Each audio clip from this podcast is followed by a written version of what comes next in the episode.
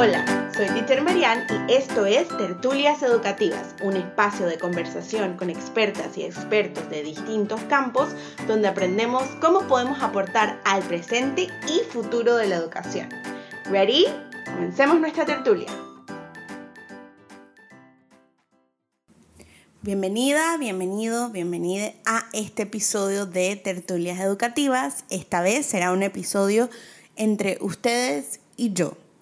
Será más como un pick my brain, les voy a abrir la caja de Pandora que es mi cerebro y mis emociones un poquito para hablar acerca de algo que me apasiona, que es la inclusión y el lenguaje inclusivo.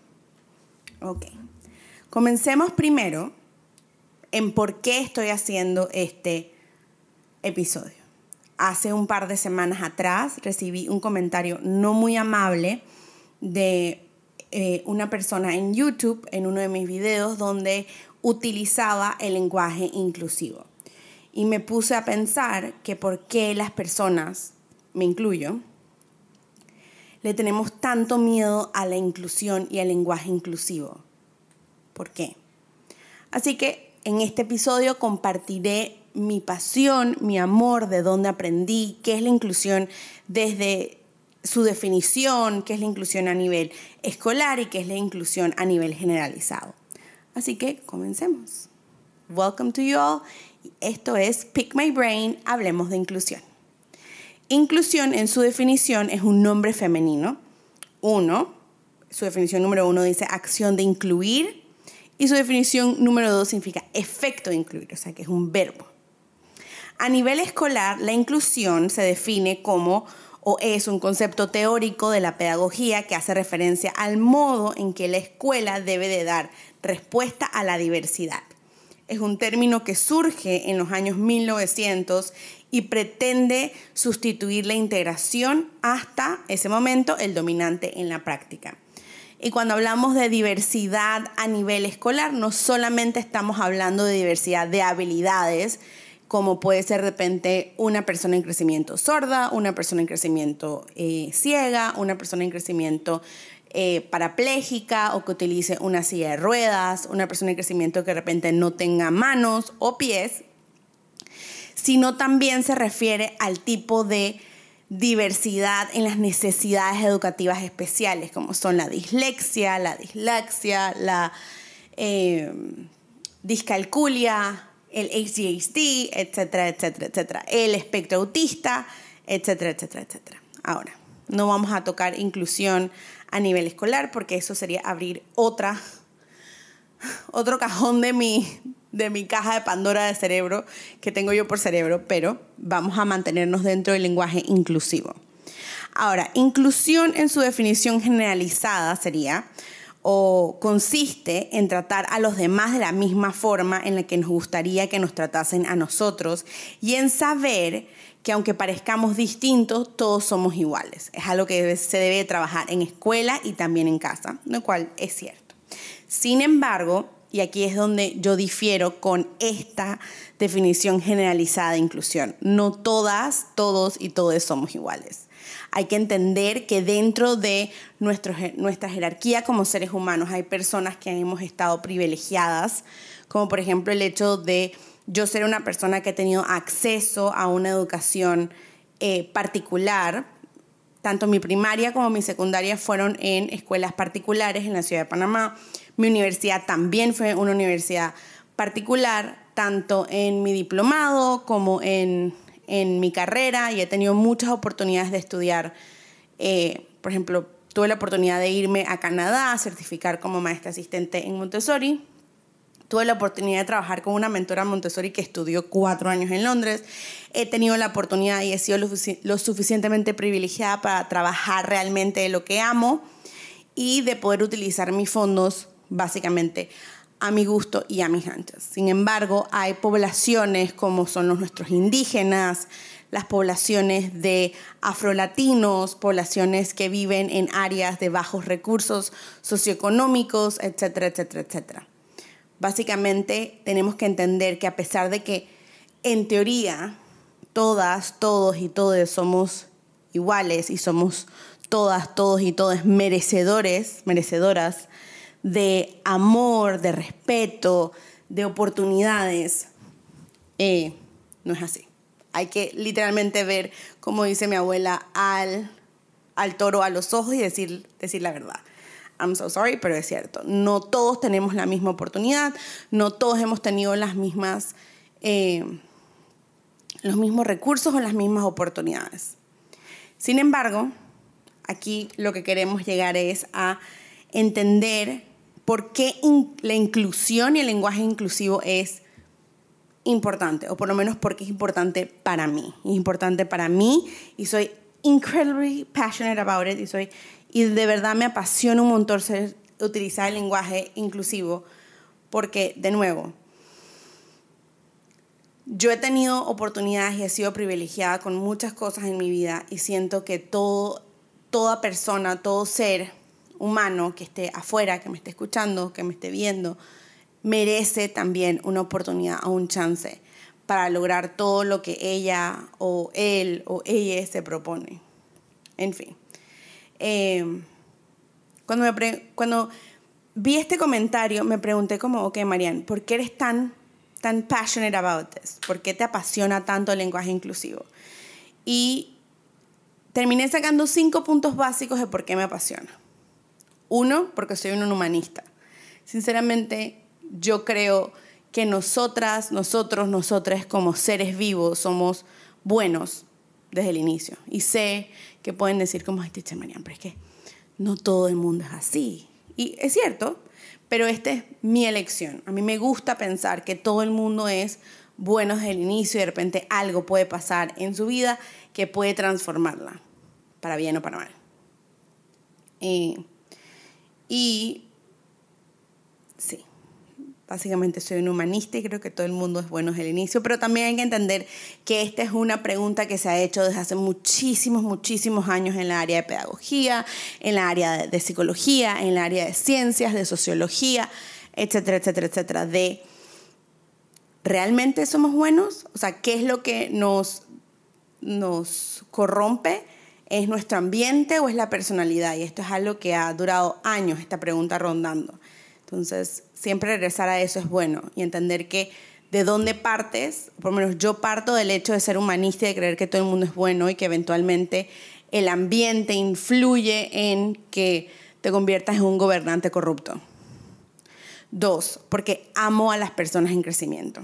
No sé si lo he mencionado antes en el podcast, pero yo tuve una infancia muy privilegiada. No me voy a quejar de mi infancia, fue una infancia muy privilegiada. Me llevaron a Puerto Rico cuando cumplí el año a visitar a una tía. Eh, y fui la primera nieta, la primera sobrina, la primera hija, fue la primera en todo y tuve muchísimas oportunidades. Fue la clásica niña que creció viendo cable, eh, la niña que comenzó a hablar inglés primero antes de español, la niña que se portaba súper bien, la niña que tenía sobre 200.000, 80 Barbies eh, y regalo, juguete que quería, regalo que se lo daban.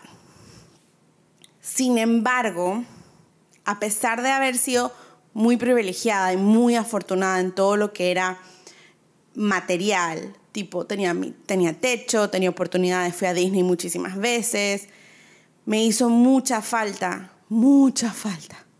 Eh, estar con mi mamá biológica y no era que no estuviera, o sea, yo no tengo recuerdos de ella en mi infancia, más allá de, creo que el primer recuerdo que tengo de ella, ella fue quizás como a los 12 años, antes de eso no tengo recuerdos de ella, pero no es su culpa.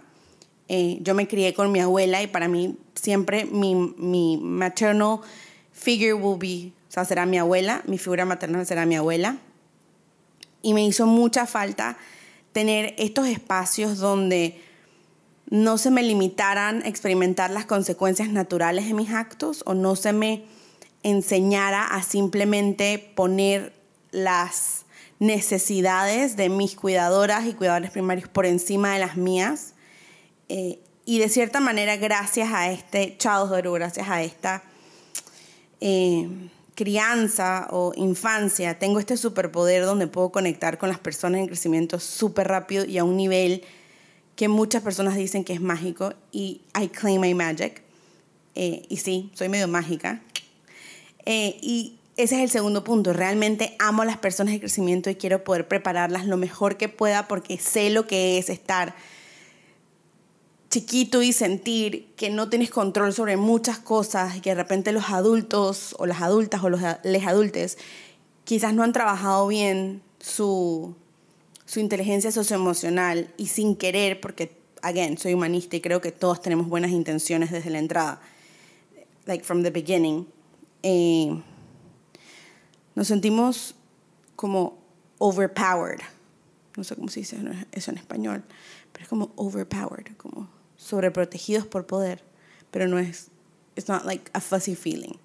En fin, ese es mi segundo punto de por qué soy tan apasionada con el lenguaje inclusivo, es porque realmente la inclusión amo a las personas en crecimiento. And they're my people. Ellos son, ellas y ellos son mi tipo de persona. Y puedo pasar 80 horas hablando con una niña de 5 años acerca de filosofía más, más fácil y, y con mayor flujo de información y de respeto que con un adulto.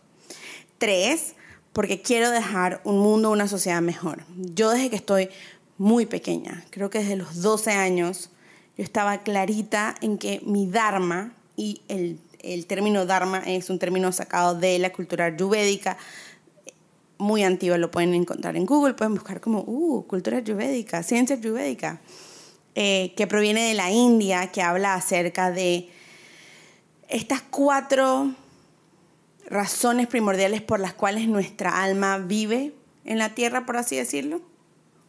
Y el Dharma es como tu propósito de vida. Y mi Dharma siempre ha sido ayudar, de una manera u otra. I feel the more, me siento súper, súper, súper, súper feliz y me encanta poder ayudar a las demás personas. Entonces, I really want to live a better society. Quiero realmente dejar una mejor sociedad. Mi punto número cuatro es porque, dear Artemisa, we need to stop assuming. Necesitamos dejar de asumir cosas. Como sociedad nos han dicho que hay un default para todo. O sea, el default es ser blanco. Tener, por ejemplo, en Latinoamérica el default es ser blanco, cabello negro, ojos chocolate, saber bailar de repente eh, y hablar español. That's our default. Pero no es cierto. Tenemos una cultura increíblemente rica, específicamente aquí en Panamá. Tenemos, tenemos ¿qué? Seis, siete. Siete comarcas, creo que ocho. Creo que ocho. Ocho. ¿Siete? No sé, pero tenemos muchas comarcas indígenas, tenemos mucha cultura rica de su parte, tenemos afrolatinos, tenemos cuando los norteamericanos vinieron aquí a, a construir el canal, también tenemos personas por ejemplo, mi bisabuelo era de Italia, o sea, we do have a lot of culture here. Tenemos un montón de cultura aquí y debemos dejar de asumir cosas. Preguntemos. Por favor, utilicemos las preguntas abiertas. Y ojo, aquí es donde ya como adultas, adultos y adultes podemos utilizar lo que es el consentimiento. Hola, te puedo preguntar o te sientes bien, cómo está tu headspace, y ojo, yo sé que esto es algo que puede sonar un poco difícil y un poco inalcanzable porque no todo el mundo tiene las herramientas socioemocionales para poder tener este awakening o esta habilidad de preguntar o de estar consciente de las demás personas porque nos han enseñado a estar solamente en yo, yo, yo, yo, yo. Pero en fin, el punto número cuatro es que debemos dejar de asumir. Nos hace daño, es mejor preguntar. Y con esa pasamos al punto número 5 de por qué soy tan apasionada de la inclusión, no solamente a nivel escolar, sino también el lenguaje inclusivo. Cuestionemos todo, todo, todo, todo, todo, todo. Yo les puedo explicar, yo I have always been a teacher's pet, siempre he sido como la mascota de, de, las, de las clases, me encanta preguntar, me encanta hacer preguntas y y no creer en nada, pero creer en todo al mismo tiempo. Este era un dicho que, que, que mi abuela normal me decía cuando estaba chiquita. Cree en todo y no creas en nada. Mi abuela, yo crecí con una abuela supremamente católica, pero mi papá es súper de preguntar y es como súper into science y le gusta mucho la ciencia y recuerdo cuando estaba en primer grado, él me leía el libro de ciencias y hablábamos las estrellas y hablábamos de el espacio y cómo los lobos se reproducían y cómo eran las manadas de lobos y esta dualidad en mi vida, en mi crecimiento, me ha permitido cuestionar todo, a pesar de que en mis 20 era, y ojo, sin juzgar, Hay momentos en nuestra vida donde simplemente nos vamos a dejar guiar por otras personas o vamos a ir con la corriente porque queremos pertenecer y eso es válido. Pero una vez salgamos de esas corrientes y podamos regresar a nosotras, nosotros, nosotras mismos, entonces podemos volver a cuestionar todo, que creo que es supremamente importante. Y dentro de cuestionar todo también es cuestionar cuán intensos, intensas podemos ser. Yo personalmente sé que soy supremamente intensa, lo sé y por eso con mis amigas, amigos y amigas les digo, por favor, díganme, porque a mí me cuesta mucho entender de repente social cues si no me los dicen de frente. En fin, esas son mis cinco razones por las cuales me apasiona mucho la... Eh, la, la, la inclusión y el lenguaje inclusivo. Ahora, ¿cómo les hablo yo a mis estudiantes acerca de, de respetar la diversidad? Para poder comenzar a instalar esta semillita para crear una sociedad mejor a futuro. ¿O por qué se los digo? Se los digo porque es importante respetar la diversidad. Punto. Por el simple hecho de que todas, todos y todos somos diferentes en mil y un maneras. Tenemos diferentes cuerpos, diferentes mentes, diferentes habilidades, diferentes maneras de pensar, diferentes maneras de amar, diferentes maneras de criar, diferentes maneras de ser, diferentes maneras de manejar nuestras emociones y puedo seguir por horas acerca de cómo somos diferentes. Hay personas que aman los perros, pero odian los gatos. Hay personas, yo personalmente tengo tres gatos, los puedes ver todos en mi Instagram. Se llaman Nina, Charlie y Betty. They're super cute. Eh, y hay personas que no le gustan los animales. Hay personas que son veganas, que no comen ningún producto animal. Hay personas que son plant-based o son 80% vegetales, 20% producto animal. Hay personas que son omnívoras. ¿Ves? Hay distintas maneras de alimentarnos, hay distintas maneras de caminar, hay distintos tipos de colores, hay distintos... We're so different in so many ways, somos tan diferentes de tantas maneras que es fascinante. Creo que de esto nos podemos nutrir de una manera increíble. En lugar de seguir pensando en que hay un default para todo, podemos comenzar a embrace la diversidad. Diferentes maneras de pensar, diferentes maneras de hacer esas, esas prácticas en matemáticas, diferentes maneras de aprender, en fin. Y por eso es que me encanta la inclusión y la diversidad. Em, y les enseño a mis estudiantes a respetar la diversidad a, respetar la diversidad a través de una de mis herramientas favoritas y les voy a repetir una y otra y una y otra vez que son las preguntas abiertas. Pregunta, ¿y por qué pasa esto? Y estén dispuestas, dispuestos y dispuestas como adultas, adultos y adultas a entrar en estas conversaciones incómodas. Son necesarias y más con las personas en crecimiento. Eh, porque así es como aprendemos. Y otra de mis herramientas favoritas también es el modelamiento de comportamientos. ¿Qué significa? Monkey see, monkey do. Monito ve, monito hace. Si una persona en crecimiento ve un comportamiento racista, homofóbico, transfóbico, eh, de derecha, ve agresión hacia otra persona que es diferente a él o a sus padres o a ella, lo va a repetir. Las personas en crecimiento observan nuestros comportamientos y los repiten. Es importante entender que they have their eyes on us all the time. Todo el tiempo sus ojitos están puestos en nosotras, nosotros y nosotras. Entonces, mantengan siempre presente preguntas abiertas y modelamiento de comportamientos. Y esta es la manera en que yo, esto es uno de mis magic tricks, en el que yo le les brindo esta oportunidad de aprendizajes, de aprendizaje a mis personas en crecimiento.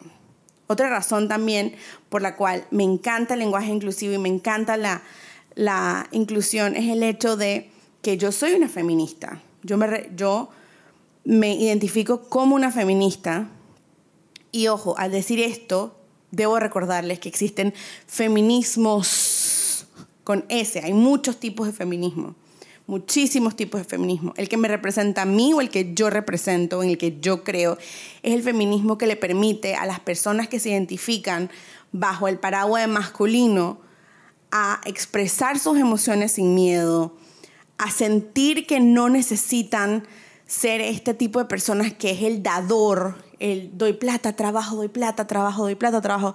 No, sino que también pueden ser personas que pueden mostrar su lado suave, su lado tierno, son el tipo de personas que se hace cargo también de la casa. Mi feminismo, el feminismo que yo represento, el mío personal, es el que cree que toda persona que se identifica bajo el paraguas del género femenino debería poder recibir la misma paga que cualquier otro que, que esté dentro del paraguas de masculino.